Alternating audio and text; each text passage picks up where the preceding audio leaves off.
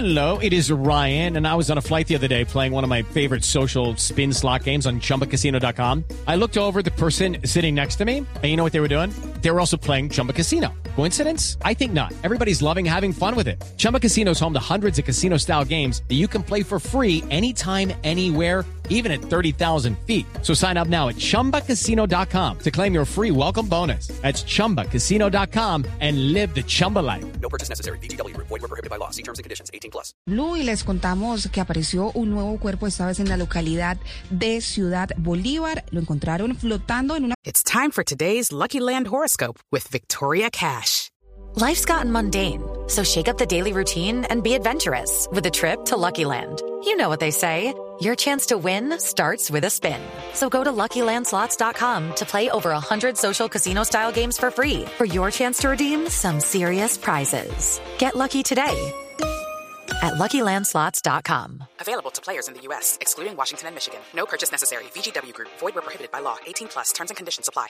Quebrada muy cerca a varias viviendas. Y según las autoridades, esta persona llevaba varios días allí.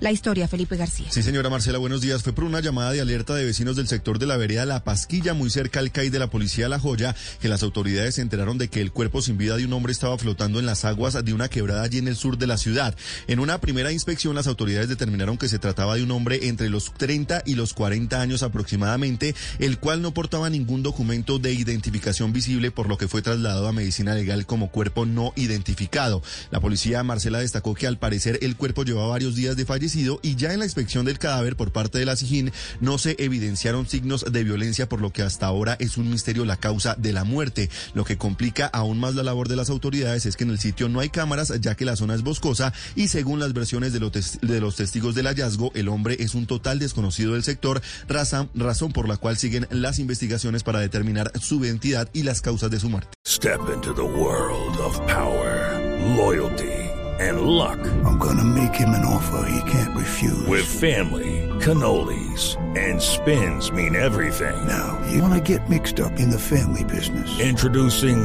The Godfather at ChumbaCasino.com.